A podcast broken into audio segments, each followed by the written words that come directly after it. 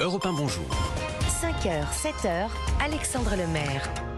Il est 6h10. Merci d'avoir choisi Europe 1 ce mardi matin. C'est votre revue de presse décalée, le pressing avec Dimitri Vernet. Bonjour Dimitri. Bonjour Alexandre, bonjour à tous. Dimitri, vous avez sélectionné un, un article ce matin dans la presse régionale, dans la Voix du Nord. C'est ça, article en une du quotidien régional titré Un remède face aux ruptures de médicaments. Un article, un article rempli de promesses hein, au vu de son titre, car vous le savez, depuis de nombreux mois maintenant, il n'est pas rare de se voir refuser eh bien, des médicaments euh, pour cause de pénurie. C'est de un rupture sujet un peu permanent quand on va à la pharmacie. hein. Permanent, exactement. 37% des Français d'ailleurs déclarent avoir été confrontés à des pénuries euh, depuis quelques années. Alors, pour essayer de faire euh, reculer ce, ce phénomène, euh, la Voix du Nord parle donc d'un remède qui se présente sous quelle forme? Sous la forme d'un site internet, Alexandre, nommé Vigie Rupture. C'est son petit nom.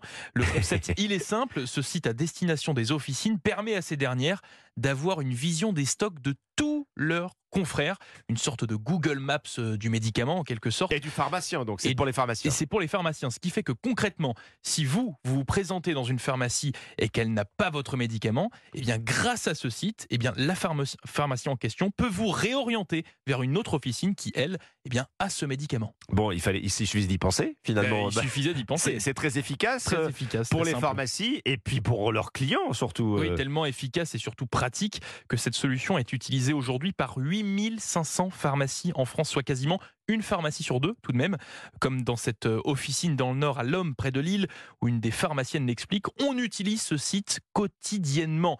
Seul regret pour un bon nombre de ces établissements, ce site est une solution privée. Oui, ce n'est pas un outil euh, fourni par l'État, ce qui est quand même vraiment dommage et qui repousse encore un bon nombre de pharmacies à l'utiliser. Les mauvaises langues diraient peut-être euh, c'est pour ça que ça marche.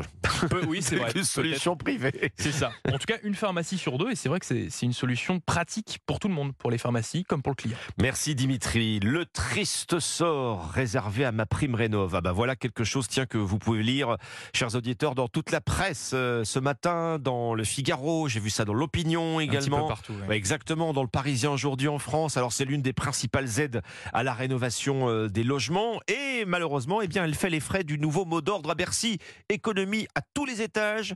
Coup de rabot, on en a parlé euh, beaucoup hier sur Europe 1, il faut trouver un coup de rabot de 10 milliards d'euros. Voilà donc ma prime rénov qui est pour sa part amputée d'un milliard d'euros. Mais ça va mettre un, un sacré coup de frein à la rénovation énergétique des logements, Bah, ça, on parle Alexandre. d'un énorme chantier hein, qui est celui effectivement de la fin des passoires thermiques. Alors là, évidemment, ça va se compliquer un petit peu. Pour être clair, hein, le, le budget de ma prime rénov n'est pas en train de diminuer. Il augmente cette année pour être porté à 4 milliards parce que c'était Mhm. l'engagement C'était euh, l'engagement. du gouvernement, mais il augmente moins que prévu. L'augmentation du, du- du budget, elle est amputée de 1 milliard. On revoit autrement dit les ambitions à la baisse. Bah, tous les acteurs du secteur, hein, du bâtiment, euh, prennent ça évidemment comme un gros coup dur. Enfin, le problème, je crois que ça vient aussi du, du manque de simplicité, non? Bah de la lisibilité de, De- de- de ma prime rénov, Oui, du dispositif, rénov, vous voulez dire Bah oui, c'est pas, le- c'est dispositif. c'est pas le dispositif le plus simple Le plus du simple. monde, effectivement. Beaucoup de candidats à cette aide se plaignent d'ailleurs de la complexité des démarches. D'autres, pour les mêmes raisons, passent tout simplement à côté, ne vont Oui, même pas oui. essayer de, de, de le décrocher. Euh, on en revient euh, évidemment au chantier de la simplification. Il y a quand même une nouvelle fois un signal euh, qui est envoyé, et c'est l'opinion qui l'écrit ce matin.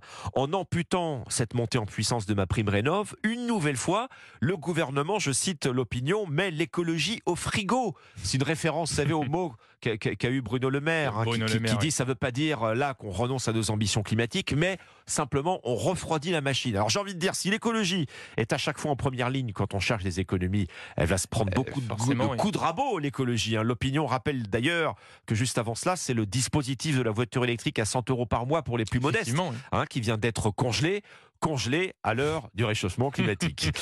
C'était le pressing, la revue de presse décalée d'Europe 1. Bonjour, Dimitri Vernet. À demain. À demain. Dans un instant, vous retrouvez la partition d'Omblin Roche consacrée ce matin à Michael Field. À tout de suite sur Europe 1.